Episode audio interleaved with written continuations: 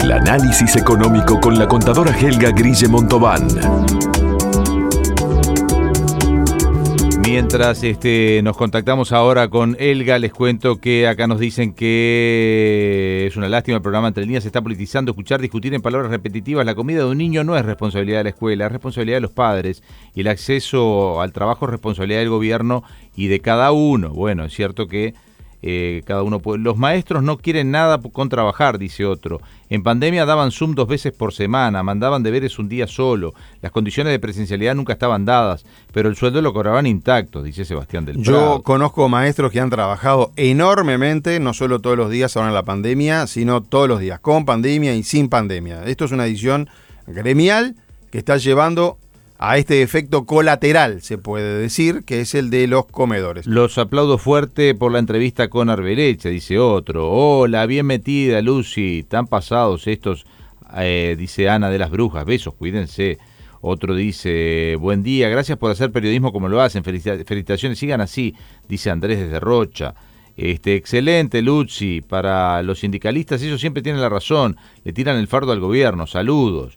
Eh, bueno, eh, muchos mensajes. Lo que pasa es que estamos atrasados con Elga. El, gobierno también tiene la última responsabilidad en el tema de asegurar la alimentación como sea, ¿no? Quedaron muchos mensajes por leer. Miren que no es que no eh, arranqué por, el último que había llegado y quedaron unos cuantos. Disculpen que no estoy leyendo otros, pero tenemos a Elga en línea. Elga Grille. Nuestra máster en administración y empresa, que cada día, pobre, le pedimos temas más largos y le damos menos tiempo. Usted le complica la vida. Yo no, usted se, me demoró con la entrevista. A ver. Elga, ¿cómo andás? Buenos días, ¿cómo están? Muy bien. Hoy te habíamos pedido para hablar justo de la deuda externa de Uruguay, vamos a poder hablar de la mitad de la deuda, el otro, el resto de la deuda no vamos a poder ni hablar. En realidad este, traje un tema más este, de, actualidad para las empresas, más práctico. Bueno, dale. trabajo. Porque también en esta última semana han surgido muchas consultas con esta nueva ley que se aprobó. Como ya hemos hablado en, algunos otros este, eh, columnas en los otros miércoles. Eh, el teletrabajo vino y vino en muchos casos para quedarse, en muchos casos como forma parcial, este, en muchas otras empresas obviamente como algo transitorio por, por las cuarentenas, pero ha como distorsionado o ha cambiado un poco la forma de que se venían haciendo las cosas. Desde el año pasado, la, senadora Sanguinetti, Carmen Sanguinetti, ha estado trabajando este, sobre este proyecto que finalmente la semana pasada se aprobó con algunos cambios, pero quedó un marco legal este, donde las empresas y los trabajadores puedan regular el tema, las condiciones del teletrabajo. Esta norma tiene tiene varios varias este, varios temas varios aspectos importantes. Eh, uno que para mí es muy importante es la voluntariedad, es decir, que eh, tienen que ponerse de acuerdo en, esta forma de trabajar tanto el trabajador como la empresa. Y tiene que ser ese consentimiento puesto por escrito, tiene que quedar regulado y acordado por escrito. Otro tema importante es la reversibilidad de esto. El empleador y el empleado pueden acordar pasar a presencial, a teletrabajo, volver a la presencialidad este, y pueden este, irlo cambiando, no es algo que quede para siempre. Ahora, Elga, a mí me queda esto de la, de, lo, de la voluntariedad. Eh, ahí hay dos partes y yo no sé si tengo mucha, yo empleado digo, ¿no? No sé si tengo mucha chance de aceptar o decirle, no, yo vengo a trabajar todos los días, no quiero hacer teletrabajo, porque me sacan volando es este es, es, este, es, genuino y, se debe respetar. El trabajador eh, antes de la pandemia supongamos un, empleado que ya venía de antes. Antes de la pandemia tuvo que irse a trabajar a su casa o a otro lugar y no le sirvió, no está conforme, siente que no rinde, lo que sea, y bueno, plantea y vuelve a, Claro, si le dicen que no, siempre igual las empresas tienen la posibilidad de un despido, digo, eso es la realidad de, la desigualdad. De... Digo, una cosa es el proyecto de ley, su propuesta, y otra, después es la, vida práctica. Acá lo que se quejaron un poco fue que el proyecto marcaba cantidad de horas semanales de trabajo, pero no marcaba la jornada máxima de 8 horas, es decir, porque es verdad que cuando nos contratan, nos contratan por 40 horas semanales, 44 horas semanales, pero después en la presencialidad siempre rige lo de las 8 horas, superando las 8 horas son horas extra. Acá se planteaba un poco eso, te preciso tres días y te meto las 44 horas en tres días. Eh, ¿A qué protección hay sobre eso?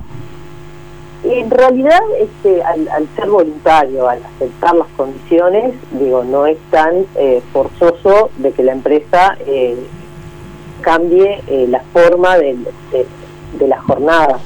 Sí, la ley plantea la flexibilización, es tanto a favor del empleado como de la empresa, ¿verdad? Porque tengo que cumplir las 40, 44 o 48 horas semanales en algunos, en algunos rubros y puedo distribuirme las horas, puedo compensar eh, un día con otras horas. Las horas extras pasarían a ser las que exceden las horas semanales. Pero no está este, legislado que, se pueda obligar a un empleado a trabajar 12 horas. No, no, está claro. ¿Y se respeta sábado y domingo o me puede decir alguien, bueno, este, eh, porque también está el otro tema de las 36 horas no laborables por semana. En la presencialidad yo hay 36 horas que no voy a la empresa como estoy en mi casa, ¿me pueden, eso está claro? que no me pueden llamar todos los días. claro, no, no está claro, de pronto la reglamentación sí queda claro. Eh, lo que sí eh, pactan, se, se, pone un mínimo entre una jornada y otra de descanso. Pero como les comentaba, al ser algo voluntario, al ser reversible por cualquiera de las dos partes, Incluso cuando se firma eh, este cambio, a los antes de los 90 días se puede decir, no me sirve, vuelvo a como estaba antes. Entonces hay como periodos de prueba este, entre las dos partes, ya sea de alguien que inicia la relación laboral como de alguien que ya venía con la relación laboral de antes. Claro. No, está bien, porque además es un acuerdo. A veces lo que se habla es de la de la, desventaja que tiene eh, el individuo en sí mismo para negociar con una empresa, pero también eh, eh, uno puede, puede creer, este, me puse de acuerdo con la empresa, me sirve porque no me traslado, no como afuera, este, me quedo en mi casa, este, hay una cantidad de ventajas de hacer teletrabajo también, ¿no?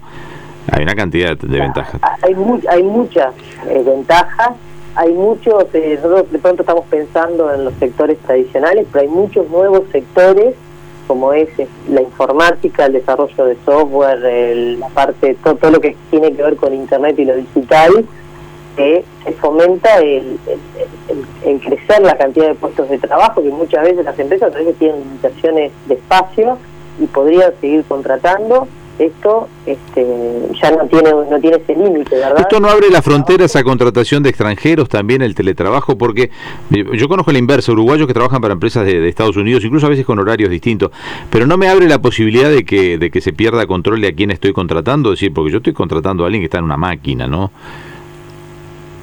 Sí, eso, eso sí, esto está legislado para gente residente en Uruguay, porque incluso el ministerio tiene la potestad de ir a inspeccionar todo lo que tiene que ver con seguridad y higiene laboral.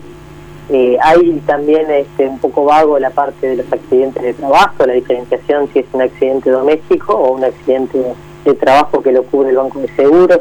Hay todavía muchos aspectos que nos faltan avanzar, pero bueno, por lo menos empezamos a avanzar en legislar esta nueva realidad de alguna forma. Bien, Elga. En casos vino para quedar. Vino para quedar. Elga, retomamos este tema, retomamos este tema la, la semana que viene, ¿te parece?